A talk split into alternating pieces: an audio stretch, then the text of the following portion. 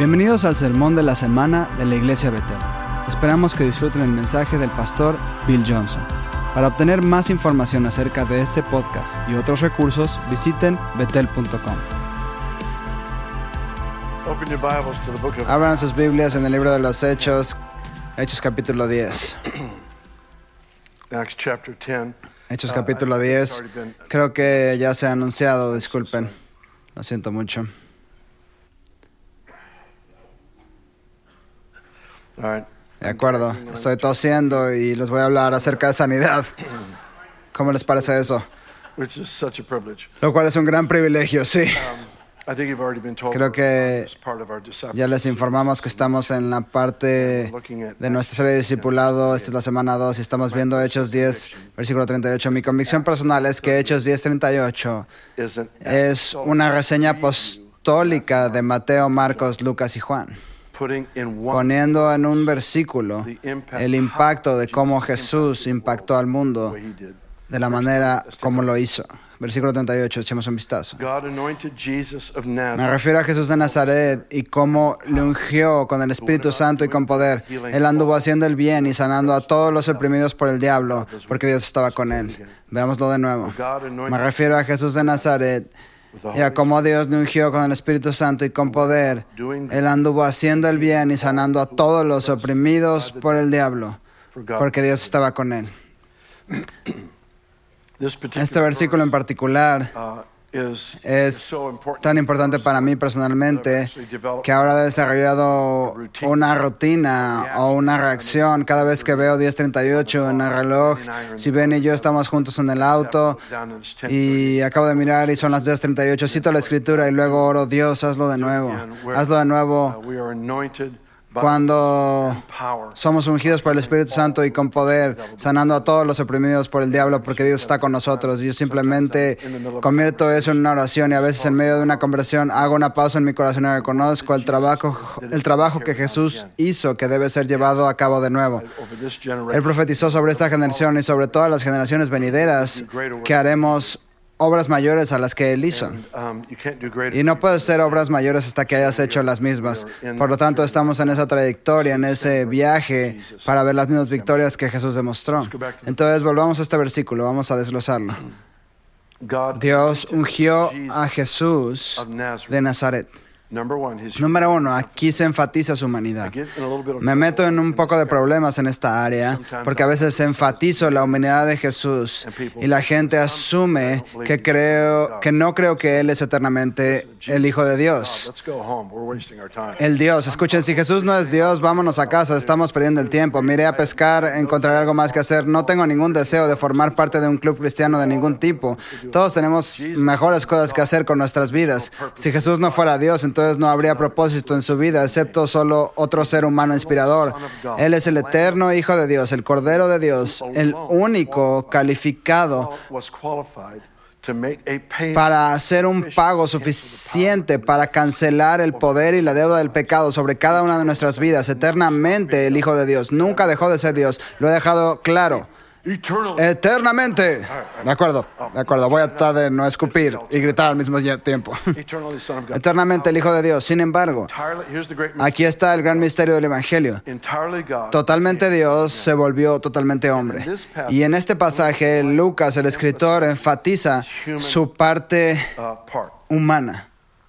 Jesús de Nazaret, ungido por el Espíritu Santo y poder. Me gustaría sugerir que Dios no necesitaba ser ungido más de lo que ya era. Era su humanidad la que necesitaba la unción del Espíritu Santo y el poder. Me gustaría traer su atención también al hecho de que cuando dice el Espíritu Santo y poder, el poder no es una adición al Espíritu Santo, es un énfasis. Déjenme ilustrarlo de esta manera. En Mateo 6:33 hay un versículo que muchos de nosotros podemos citar. Busca primero el reino de Dios. ¿Cuál es la siguiente frase? Y su justicia. Suena como buscar el reino y mientras estás buscando el reino, busca también su justicia. También, eso no es lo que está haciendo. Está haciendo énfasis en una parte del reino. La justicia de Dios ilustrada en cómo hacemos la vida debe ser un enfoque principal en nuestra búsqueda del reino. ¿Eso tiene sentido? Déjenme darles capítulo y versículo. Romanos 14, versículo 17 dice, el reino de Dios no es comida ni bebida, no está en el reino natural, pero es justicia, paz y gozo en el Espíritu Santo. El reino de Dios es justicia. Entonces, cuando dice busca primeramente el reino de el reino y su justicia, entienden el punto que estoy tratando de hacer, está añadiendo un esfuerzo enfocado en el tema de la justicia. Aquí es lo mismo. Jesús estaba ungido con el Espíritu Santo y con poder. En otras palabras, la expresión específica de la persona del Espíritu Santo, el dunamis del cielo mismo. Jesús fue ungido. Esa palabra ungido significa untar.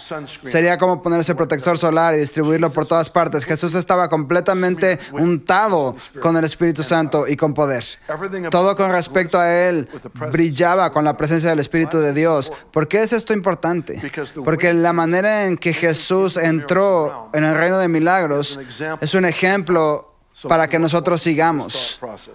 O a seguir para nosotros. Así que déjenme guiarlos por este proceso de pensamiento. Si Jesús hubiera hecho milagros como Dios, todos estaríamos impresionados, pero seríamos espectadores. Daríamos un paso atrás y diríamos, oh Dios, sería increíble que si lo volvieras a hacer. Pero cuando me doy cuenta de que hizo los milagros como un hombre rendido a Dios, entonces de pronto ya no estoy satisfecho con mi situación actual. Tengo que seguir el ejemplo que se me ha dado. El ejemplo me llama. El ejemplo me. provoca. Así que Jesús en su humanidad hizo lo imposible. ¿Cómo? Lo hizo porque estaba ungido por el Espíritu Santo y poder. ¿Qué hizo el Espíritu Santo? Juan 16 nos revela esto. El Espíritu Santo revelaría lo que el Padre estaba haciendo. Are you, are you following me? ¿Me están siguiendo? De acuerdo. Voy a tratar de calmarme un momento. Así que Jesús dijo en Juan 5 y en Juan 8, dice, yo solo hago lo que veo hacer al Padre. Solo digo lo que escucho al Padre decir. Solo hago lo que veo al Padre hacer, solo digo lo que escucho al Padre decir. ¿Cómo sabía lo que el Padre estaba haciendo? Fue el Espíritu de Dios sobre él quien lo hizo saber lo que el Padre estaba diciendo y haciendo. ¿De acuerdo? Dice que Jesús sanó a todos los oprimidos por el diablo. Cada persona a quien lo envió el Padre fue sanado al 100% y todos los que vinieron a él fueron sanados. Pero no todos los enfermos en el mundo fueron sanados. ¿De acuerdo? En Hechos 3 tenemos a Pedro y a Juan caminando a la puerta hermosa y ven a un hombre cojo que ha estado allí por años. La implicación es que él estaba ahí cuando Jesús caminó en la tierra, pero por alguna razón él no clamó o el Padre no condujo a Jesús hacia él. No sabemos cómo, no sabemos por qué. Solo sabemos que estaba vivo en la misma ciudad que Jesús cuando Jesús estaba sanando gente. Muchos creyentes hacen lo que yo creo que es un gran error. Crean una teología en torno a, a lo que no ha sucedido o a lo que no sucedió. Jesús nunca enseñó sobre oraciones sin respuestas porque Él nunca tuvo ninguna. Él no nos enseñó cómo navegar cuando las personas son sanadas porque a Él no le sucedió esto. Solo se puede impartir lo que uno tiene. Él nos está convocando, invitando, convenciendo a entrar en una corriente de vida, un pensamiento de ministerio donde hagamos lo que Él hizo y es donde todos son sanados. Ahora, podré nunca ser bueno en esto, puedo apestar en ello toda mi vida, simplemente no tengo el lujo de cambiar mi tarea a aquello que hago bien. La mayoría de la gente mira sus dones, habilidades, talentos y llegan a una conclusión acerca de cuál es su ministerio por sus dones y talentos. En otras palabras, voy a definir mi ministerio por aquello en lo que soy bueno. Jesús define nuestro ministerio por lo que no podemos hacer. in Matthew 10 En Mateo 10 él dice, sanen a los enfermos, resuciten muertos, limpien leprosos, echen fuera demonios. Él no dijo, oren por los enfermos. No dijo, oren para que sean levantados de los muertos. No dijo eso. Él dijo, resucítenlos. Bueno, Bill, no somos sanadores. Nosotros oramos por la gente y así es como son sanados. Lo entiendo, pero no es lo que él dijo. Él dijo, resuciten a los muertos. No sé si lo has notado aún, pero el Padre no parece tener un problema en incomodarnos. My comfort is not Mi comodidad no es una prioridad en su lista de prioridades. Yo personalmente creo que Él me da órdenes que me incomodan para que yo necesite al consolador. Es esa combinación. Aquí voy a ponerte en un lugar que te rebase, ahora vas a tener que aprender a orar.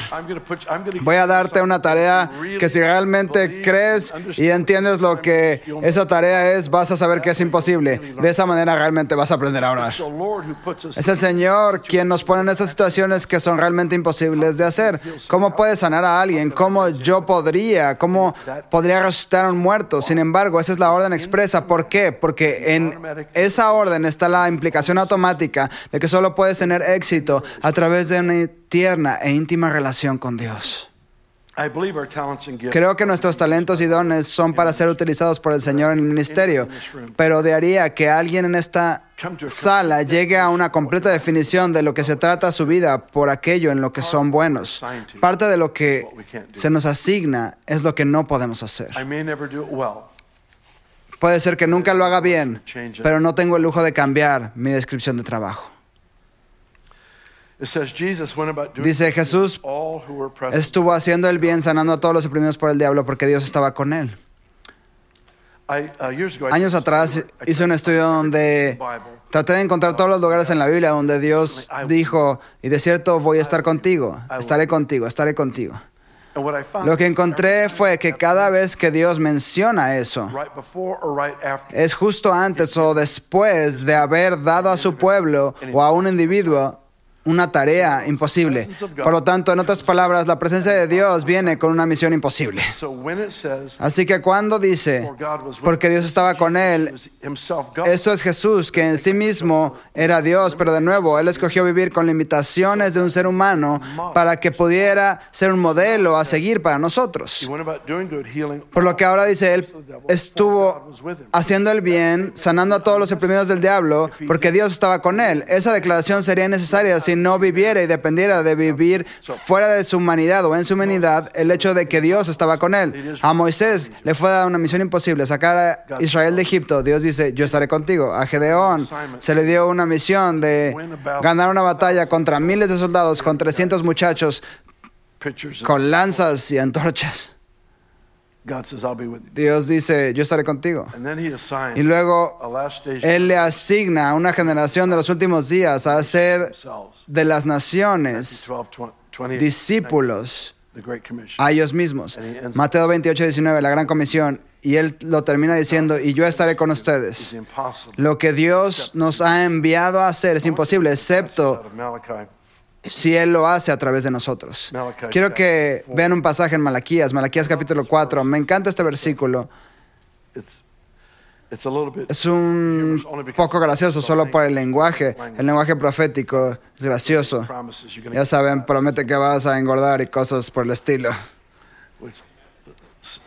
Algunos lo hacen mejor que otros. Versículo 2 de Malaquías 4. Malaquías es el último libro del Antiguo Testamento. Si llegas a los Evangelios, gira a la izquierda. Si llegas a Isaías, gira a la derecha. De acuerdo, versículo you 2. who fear my name, the Pero para ustedes que temen mi nombre, nacerá el sol de justicia y en sus alas traerá sanidad. Ustedes saldrán y saltarán como terneros de engorde, pisotearán a los impíos, los cuales el día que yo preparo serán como ceniza bajo las plantas de sus pies, ha dicho el Señor de los ejércitos. Aquí hay un decreto. El sol de justicia se levantará. Está hablando de un amanecer. El sol de justicia se levantará con sanidad en sus alas, sus rayos, sus rayos de sanidad. Esa palabra alas en realidad puede, la he buscado varias veces, en realidad puede ser traducida como borde de su manto.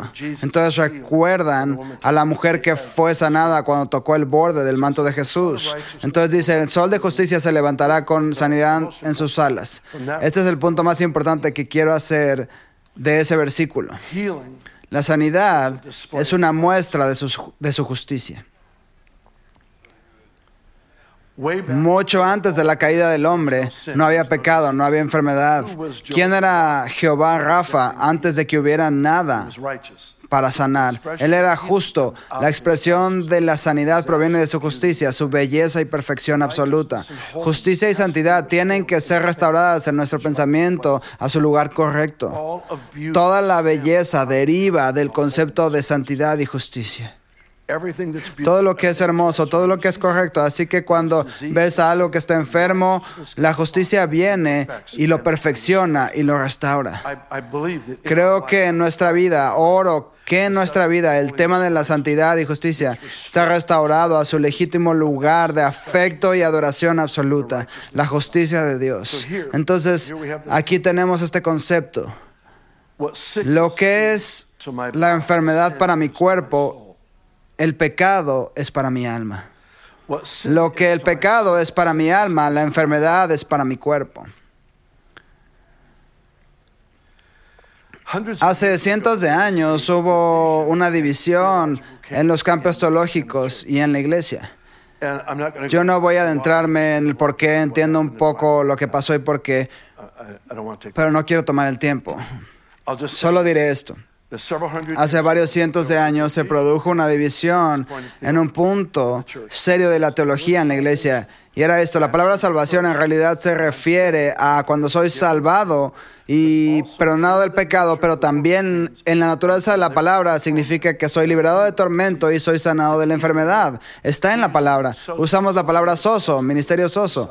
Esa es la palabra para salvación. En algún lugar hace varios cientos de años se hizo una división, una distinción que puede ser perdonado de pecado, pero la sanidad y la liberación son cosas adicionales. Entonces se formó en el pensamiento de la iglesia que la salvación, el perdón del pecado, es lo principal.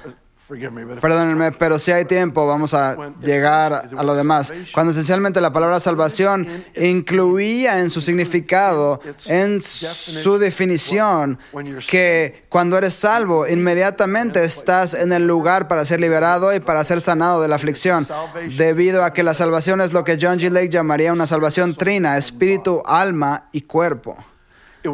Nunca fue destinada a ser separada del evangelio de salvación. Siempre había, debería haber sido destinado a ser aquí, bienvenido, has recibido a Cristo, ahora vamos a deshacernos de esa enfermedad. Aquí has recibido a Cristo, no puedes dormir por la noche, rompamos ese tormento ahora. Se suponía que debía ser una parte de ese mismo paquete, pero la iglesia lo diseccionó tanto que en realidad le hemos robado y quitado la vida de este maravilloso, maravilloso tema. En Isaías 53 tenemos esta serie de versículos. De hecho, solo debería leérselos a ustedes. Lo siento, no los leí los últimos dos servicios, pero lo haré en este. Dice, verdaderamente Él soportó todos nuestros sufrimientos y cargó con nuestros dolores. Nosotros lo tuvimos por azotado como herido por Dios y afligido, pero Él fue herido por nuestras transgresiones, morido por nuestros pecados. Vamos a detenernos ahí, déjenme contarles lo que está pasando aquí. Dice, verdaderamente Él soportó todos nuestros sufrimientos. Aquí la palabra sufrimientos literalmente es enfermedades. No solo es soportar mis males, Él cargó con mi enfermedad. Él dice, y cargó con nuestros dolores. Aquí la palabra dolor se refiere a dolor físico. La crucifixión de Cristo es una imagen de Jesús pagando por tu salud, por mi salud, mi sanidad. Estaba haciendo pagos. Ahora, si yo fuera el Bill Gates de esta ciudad, tráelo a mí, Jesús. And I came to Y you si uh, today and I said hey I fuera contigo y te dijera, oye, bought a brand new te he comprado un nuevo can imagine. Chevy Tahoe, contiene todos los elementos de lujo que te puedas imaginar, está en la concesionaria, de hecho pagué por los próximos, próximos cinco años de seguro, todo está cubierto, solo llévale esta tarjeta al gerente y yo arreglé todo y solo llévalo a él y puedes recoger tu coche. ¿Cuántos de ustedes después de llegar a la concesionaria solicitar- solicitarían un préstamo? no. No. You wouldn't apply for a loan because it's already paid. Ninguno de ustedes solicitaría un préstamo porque ya ha sido pagado. Y el milagro que tú y yo for. estamos necesitando ya ha sido pagado. Saltamos a través de tantos diferentes aros espirituales para tratar de repagar algo que ya ha sido comprado. Es calistenia religiosa, es boxear con una sombra, es lidiar con cosas como si tuviéramos que luchar para obtener algo que de hecho ya está en nuestra cuenta. Puede que no sepa cómo hacer el retiro de mi cuenta, pero Jesús no tiene que hacer nada nuevo. Como Randy Craig nos enseñó hace años, él dijo que roguemos a Dios por sanidad es como asumir que nosotros tenemos más misericordia que Dios. Ven, Él toma estas cosas personalmente. Oramos por los enfermos porque queremos que Él obtenga lo que Él pagó. Cuando Saulo perseguía a la iglesia, Jesús le dijo a Saulo, ¿por qué me persigues? Él lo toma como algo personal. Él dice, dale un vaso de agua fría a alguien en mi nombre. Él lo toma como algo personal. Él te agradece por darle un vaso de agua fría. Él lo toma como algo personal. Oramos por los enfermos porque queremos que Él obtenga lo que Él pagó. Es un viaje relacional donde aprendemos a representarlo a Él mejor. Tiene que ser siempre para su gloria. El momento en que comienzo a tomar la gloria, el momento en que he elegido un lugar donde nivelarme en mi propia madurez y desarrollo, porque Él no me permitirá correr con lo que es suyo. Y sin embargo, Él nos ha llamado a cada uno, a cada uno de nosotros a este estilo de vida. Ben y yo nos mudamos a Reading con nuestros hijos en, 1900 en 1996, disculpen. No fue hace tanto tiempo. 1996. Vamos, Bill. 96. El 96. Uh, 23. Hace 23 años y medio. And when a- after we were here a while, Después de que estuvimos aquí por un tiempo, empezamos a sentir un fuego en nuestros corazones para iniciar una escuela de ministerio. Había estado en mi corazón en Greerville y finalmente se hizo evidente que era el momento. Estuve con Chris, fuimos en un viaje en particular juntos en el que estuve predicando y él me acompañó y yo le pedí que orara y pensara con respecto a unirse a nosotros aquí en Reading y ayudarnos a crear una escuela de ministerio. Él y Kathy oraron por supuesto y el Señor realmente lo confirmó y cuando llegó creo que en ese momento él tenía siete negocios y los cerró todos, los cerró para unirse a nosotros. Sin embargo, eso significaba que él vino con una gran, canti- gran cantidad de deudas cuando cerró los negocios. Yo sabía esto, pero nunca lo anuncié a la iglesia y yo sabía que tenía una gran cantidad de deudas y que estaba trabajando en pagarlas. Y un día yo estaba en la puerta trasero, me gusta ir atrás y simplemente conocer y hablar con la gente al salir. Y una de las niñas, de las mujeres de la iglesia aquí, se acercó a mí y tenía una hoja de papel doblada por la mitad y ella me dijo, ¿está Chris aquí? Y yo le dije, no, ya se me olvidó dónde estaba. Y le dije, está predicando en otro lugar esta mañana, pero estará aquí esta noche. Ella me entregó lo que vi que era un cheque y ella, y ella me dijo, ¿le darías esto a Chris esta noche? Y le dije, claro. Y tomé el cheque y ahora, debido a que no estaba en un sobre cerrado,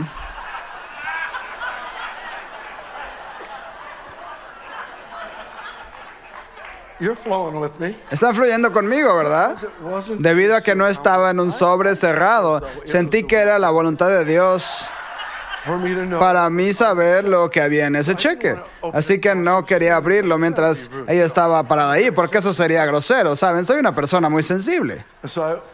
Así que ella salió del vestíbulo y, y dio la vuelta a la esquina y tan pronto como lo hizo, lo abrí y vi 30 mil dólares, 30 mil dólares. Y miré y era su nombre. Quería asegurarme de esa parte por si acaso hubiera algún tipo de confusión aquí. Era su nombre. Pensé, eso es increíble, entonces lo puse en mi Biblia y llegó la noche. Era la oración previa al servicio, la cual solía hacer en el comedor y yo estaba ahí cuando Chris entró. Entonces le dije, oye Chris, ven aquí. Así que se acercó y le dije, alguien me dio esto esta mañana para ti. Y él me miró y dijo, ¿acaso dice tres mil dólares? Y yo le dije, 30 mil dólares. Chris reunió la reunión de oración, empezó a caminar por esa reunión de oración agitando el cheque, mostrándole a todos que tuviesen ojos para ver que acababa de recibir 30 mil dólares. No hubo más oración en esa reunión. La unción para la oración se fue justo de ese lugar. ¿Saben? Nunca me dio las gracias por todo ese dinero.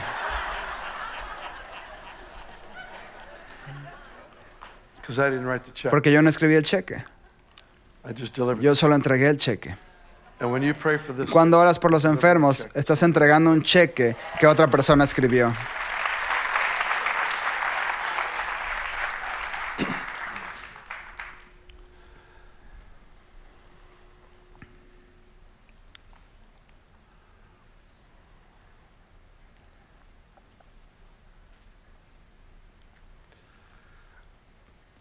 Faith is, La fe is an important part. es una parte importante de la sanidad. I, uh, I grew up in Pentecostal. Crecí en una iglesia pentecostal, Asambleas de Dios.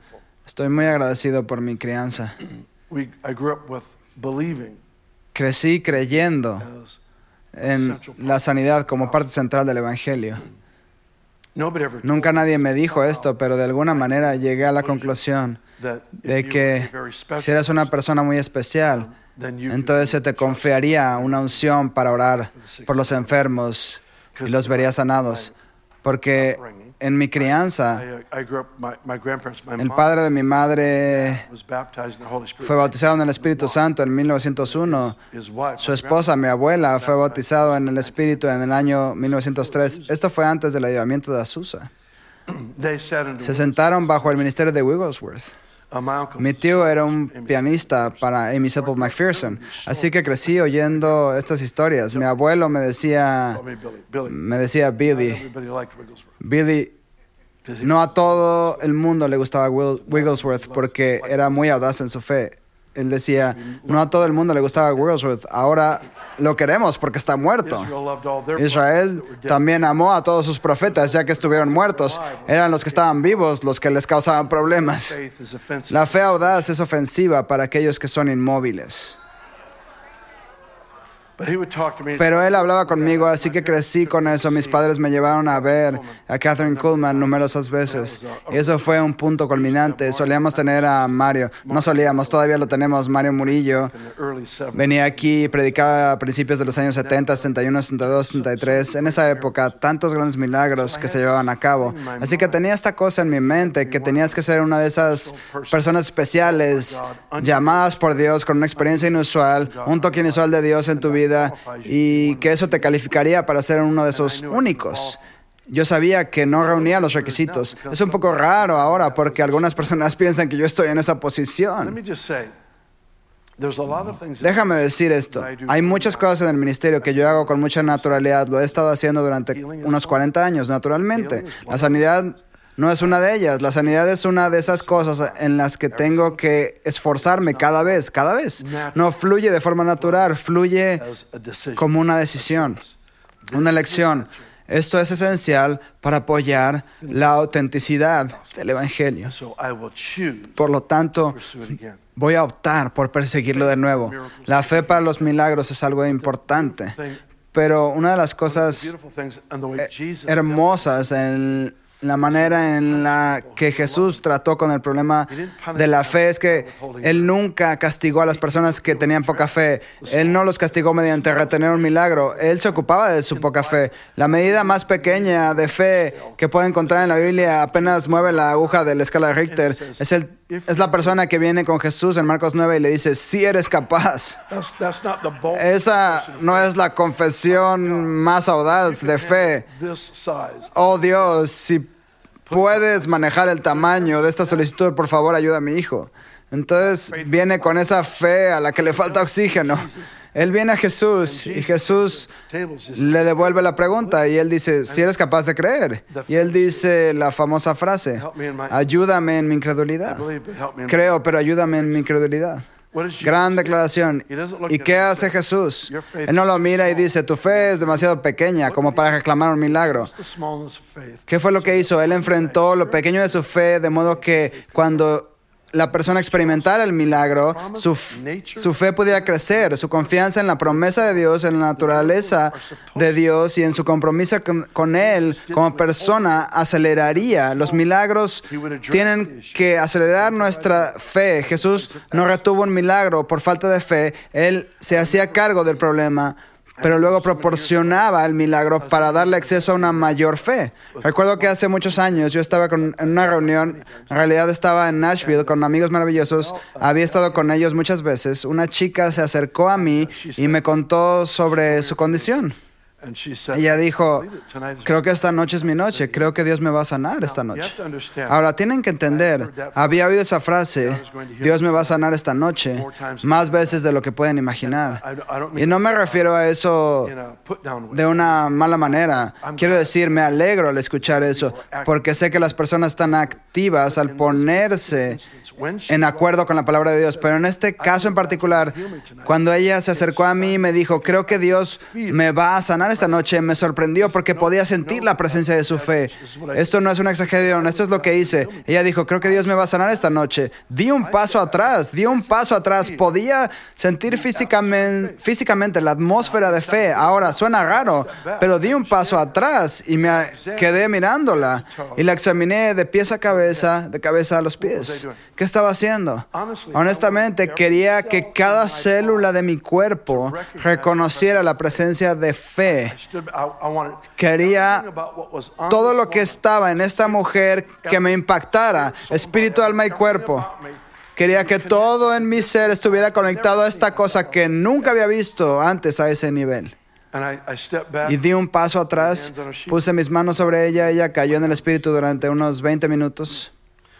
When she got Cuando se levantó dije, ¿qué está pasando? Tenía que ver con su corazón y sus pulmones. and, uh, Ella dijo, mi pecho se está quemando. Mientras se alejaba, le dije, tu, tu fe consiguió eso. Tenía un dispositivo médico, una bomba, y bombeaba medicamento directamente a su corazón las 24 horas del día. Cada mañana a las 7 en punto iba a cambiar la bolsa de sus medicamentos. Así que ella tenía este cable que bombeaba medicamentos directamente a su corazón. Ella regresa a la noche siguiente, así que ahora han pasado 24 horas y le dije, ¿cómo estás? Ella dijo, bueno, esta mañana a las 7 en punto, el Señor me dijo que no necesitaba más los medicamentos. Ahora, los médicos le habían dicho que podía vivir, creo que eran cuatro o seis minutos a lo máximo sin medicamentos. Entonces ella lo desconectó. Tienes cuatro minutos para averiguar si estás escuchando de parte de Dios o no. Oh, vaya, estoy aquí temprano. Lo siento, espero que tengan espacio. Fue aleccionador escuchar hablar sobre ello. Entonces aquí está ella. Ahora son las 7 Ahora, ella desconectó la bomba a las 7 de la mañana y, y eran las 9 de la noche y cuando ella estaba dando testimonio a todo el mundo en la sala. Faith is a glorious thing, a wonderful thing. La fe es algo glorioso.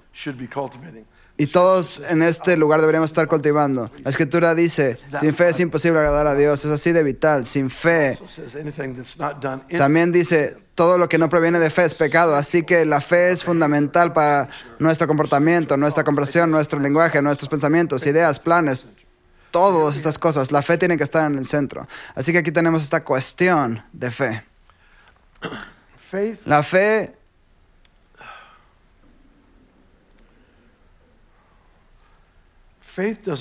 no crece como una expresión de nuestra voluntad. I can't determine. No puedo determinar el tener fe. Imagínalo de esta manera, un río a mi lado. Ya está fluyendo. in entrar en lo que ya existe. La fe es cuando realmente participas en la forma en la que Dios piensa sobre una imposibilidad. La fe no crece a través del esfuerzo, sino a través de la rendición. Es llegar al lugar de rendición completa ante Él. Es llegar al lugar donde me doy cuenta de que puede ser que nunca haga esto bien. Simplemente no tengo el lujo de reducir la tarea a lo que hago bien. He sido asignado a este estilo de vida donde existe este río que fluye continuamente llamado la voluntad de Dios. Jesús lo modeló sanando a todos los oprimidos por el diablo que vinieron a Él. Lo que solemos hacer si eres como yo es que alguien viene a ti con una necesidad e inmediatamente tratas de pensar en otra persona en la habitación que tenga una mayor unción en esa área para que puedan orar por esa persona, en vez de comprender que el Dios soberano dispuso que tú te reunieras con esa persona y que ores. No vi ningún milagro. Ya les conté de mi viaje a Vineyard. Lo siento mucho, he hecho esto dos veces. Así que no estoy delirando, pero estoy en el vecindario. Como pastor en Weaverville, Oraba por los enfermos a menudo y nunca había nadie sanarse. Uh, Algunos murieron así que pensé que tenía el don de la eternidad. Regresaba al manual del propietario y get inspired. Me inspiraba de nuevo, lo intentaba de nuevo y no recibían sanidad o lo que fuera. Así que en realidad se veía más o menos así. Oraba por la gente durante unos tres meses. Entonces me sentía tan desalentado porque no pasaba nada que dejaba de hacerlo por seis meses, pero nunca sale de las páginas de la escritura. Estas señales seguirán a los que creen. Entonces luchaba conmigo para volver a un lugar de fe. Tal vez leía un libro sobre Wigglesworth o un libro sobre John G. Lake o algo para reavivar mi fe y Volver a intentarlo. En 1987, creo que fue febrero del 87, tomé a varios de los chicos, los líderes en Weaverville, a ver a John Wimber a la iglesia Vineyard en Anaheim. Estoy eternamente agradecido con ese movimiento y ese ministerio. Fuimos a esta conferencia. Me senté ahí. Es la única vez que esto ha sucedido en mi vida. Todas las enseñanzas en las que estuve en esa semana ya las había enseñado antes, palabra por palabra. Lo que es raro es que algunas de las ilustraciones que utilizaban yo las había utilizado, pero era alentador. Sin embargo, no era tan alentador porque ellos tenían frutos sobre lo que creían. Yo solo tenía una buena teología. Muchas personas se detienen cuando quedas satisfecho con el conocimiento. A menudo te detienes antes de llegar a un encuentro divino. El conocimiento de revelación se supone que debe llevarnos a la persona que completa la experiencia, si eso tiene sentido. Es la persona de Jesús siendo el sanador que redondea la experiencia para que pueda cargarla. Como sea, así es. Así que asistí toda, durante toda la semana y lo único que me di cuenta es que uh, tenía que poner una demanda sobre lo que creo.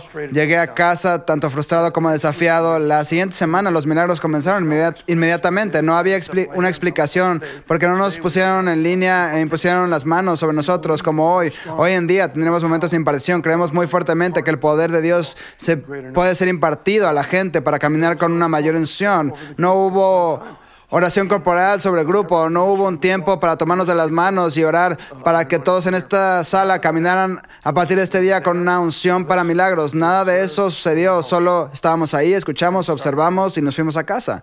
Y comenzó la siguiente semana. No tengo ninguna explicación, excepto que creo que subestimamos el valor de la presencia en un entorno corporativo. Atrapamos algo, algo se nos adhirió, comenzó en esa, en esa manera. Agarramos algo en esa semana de reuniones como un virus, pero un buen virus. Como ser to expuestos a radiación, ¿saben? Todo tipo de cosas están mal en tu cuerpo, pero la radiación de los cielos es buena. Te da algo que distribuir a otras personas. Fui a casa y luego fui con un amigo mío a su tienda. Y cuando entré a la tienda, había un montón de gente ahí. Entré y dijo, oh, Bill, él dice, voy a tener que retirarme. Tengo artritis en mis brazos y mis manos. No puedo usar más las herramientas. No puedo uh, alcanzar los estantes para tomar las cajas de los estantes. Y él dice, voy a tener que retirarme. Estaba probablemente en sus cuarentas. Y él todavía no conocía al Señor, pero yo sentí orar por él. Pero no tuve el valor de orar por él delante de esa multitud que estaba ahí. I'm so glad Estoy tan contento que Jesús ama a las gallinas.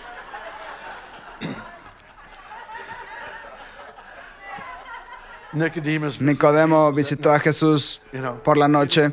Saben, Dios le dijo a Gedeón que derribar el altar que su padre construyó en el patio trasero. Estaba demasiado nervioso para hacerlo de día porque todo el mundo lo vería, así que lo hizo de noche, así que estoy con ellos. Entonces volví, tres días después no había nadie en ese lugar.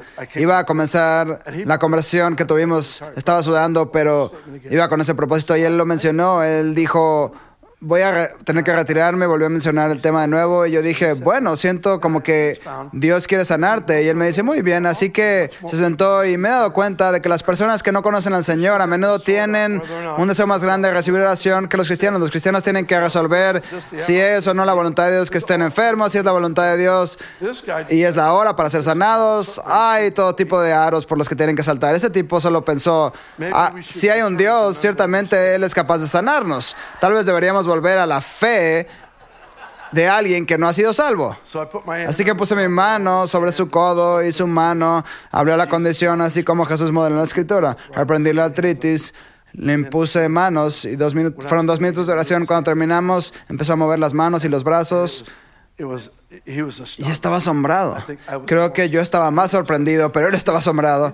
Él dijo, todo se ha ido, estoy sano, estoy sanado. Él estaba moviendo sus brazos, sus manos, todo a su alrededor y él dice, Bill, eres un sanador, eres un sanador. Ahora, no. No corrijan a un incrédulo por su, propi- por su mala teología. Tenemos suficientes problemas, tenemos suficientes cuestiones. Por lo tanto, solo lo dejé continuar. Porque, ¿qué estaba haciendo? Seamos honestos. Él estaba tratando de darme un cumplido, tratando de animarme. Él es mi amigo, está tratando de animarme. De animarme. Está tratando de decir, eso es increíble, Bill, tienes un don en tu vida. Y solo dejé hablar. Cuando terminó, le dije, estoy muy agradecido por ello, gracias por tu ánimo. Eso es tan sorprendente lo que acaba de hacer Dios. Le dije, pero déjame explicarte algo. Cada vez que nos reunimos como pueblo de Dios el domingo en la iglesia, Jesús se aparece, Él camina de arriba abajo de las filas y va y viene.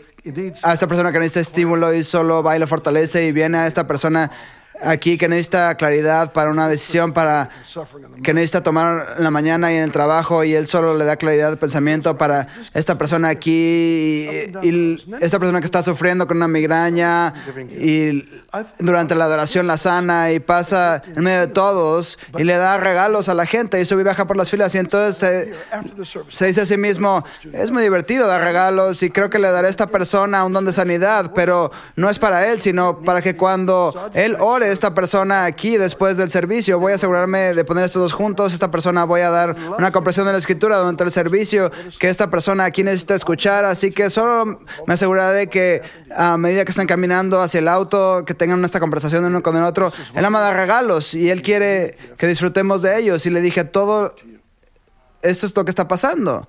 I got to deliver a check. Todo lo que te sucedió es que fuiste visitado por Jesús. Esto es uno de esos momentos en los que Él me dio un regalo, el cual tuve el privilegio de darte a ti. Otra vez pude entregar un cheque que no escribí. La siguiente semana fui a verlo.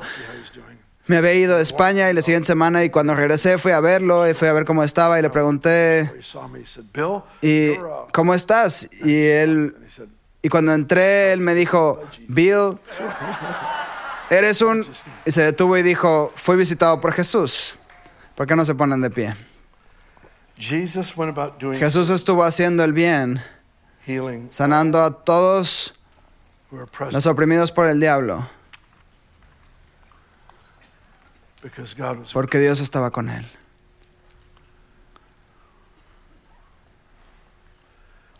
Is the Spirit of God with you? Está el Espíritu de Dios contigo. Tan pronto como el Espíritu que levantó a Jesús de entre los muertos tomó residencia en todos en este lugar, quienes confesaron a Cristo, tan pronto como eso ocurrió, todo el cielo se posicionó para ver lo que tú y yo conquistaríamos en su nombre. Se nos ha dado el privilegio de confrontar cosas que son imposibles, sabiendo que esa es nuestra tarea. Es la naturaleza de la vida cristiana. Puede ser que haya gente en esta habitación que no tienen esa relación personal con Jesús. No be saben lo que es ser perdonado, tener la conciencia limpia, tener un expediente limpio. No saben lo que es ser adoptado realmente por Dios, que es el Padre Supremo, que nos trae a su familia dentro de su círculo. Puede que nunca hayas experimentado qué es eso. Sin embargo, si dices hoy, Bill, no quiero salir del edificio hasta saber lo que es ser perdonado, hasta saber lo que es estar en paz con Dios, hasta saber lo que es tener a Jesús como mi Señor absoluto, Maestro y Salvador. Si hay alguien aquí que diga, Bill, no quiero salir del edificio hasta saber que estoy en paz con Dios, entonces quiero que levantes la mano ahora. Justo ahí atrás hay uno. Justo ahí hay, hay alguien más. Justo ahí hay otro. Hay alguien más. Ahí hay alguien más. Otro aquí. Sí. Alaben al Señor. Sí. Sí, veo a alguien más allá. Hay al menos cinco, cinco, seis que levantaron sus manos. Aquí hay otro más. Sí. Sí. Sí. Otro por allá. Es lo más maravilloso en el mundo. Voy a pedirle a aquellos que levantaron la mano, hay seis o siete que pude ver, y cualquier persona que además pueda decir, quiero que eso sea para mí. Quiero que caminen hasta aquí a mi izquierda. Estos son amigos de confianza que tenemos. Quiero que el equipo de administración venga al mismo tiempo. Eso les ayudará. Solo vengan al frente. Dios los bendiga. Los bendecimos. Por este lado. Quiero que pasen aquí al frente. Sí, bendíganlos bien. Si levantaron la mano, vengan por aquí a mi izquierda. Vengan hasta aquí. Estas personas con sus manos levantadas están aquí solo para orar por ustedes. Sí, necesito asegurarme de que tengamos a todos los que levantaron su mano. Vengan a mi izquierda. Aquí tenemos. Dios mío, iglesia, agradezcan al Señor por esto. Sí, hermoso. Aquí hay alguien más. Sí. Son como ocho o nueve personas. Jesús, este es el tiempo de la cosecha, este es el tiempo de la cosecha. Jesús está trayendo a la gente y oro para que hoy obtengan la salvación del perdón y la sanidad y liberación, porque eso es lo que Jesús proveyó. Quiero orar por ustedes y luego los dejaré ir. Padre, te agradezco mucho por el privilegio de estar juntos de esta forma y los recordatorios que nos das de cómo se ve el Evangelio, el Evangelio de poder, el Evangelio de transformación, espíritu, alma y cuerpo. Te pido que de esta reunión levantes un ejército, un ejército que contienda por los avances que Jesús solo vio en la tierra. Que una vez más te glorifiquemos a través de nuestra entrega absoluta a tus propósitos. Oramos esto en el nombre de Jesús. Amén. Amén. Gracias por escuchar el Sermón de la Semana. Este podcast semanal es traducido en diferentes idiomas. Favor de visitar podcast.ibetel.org.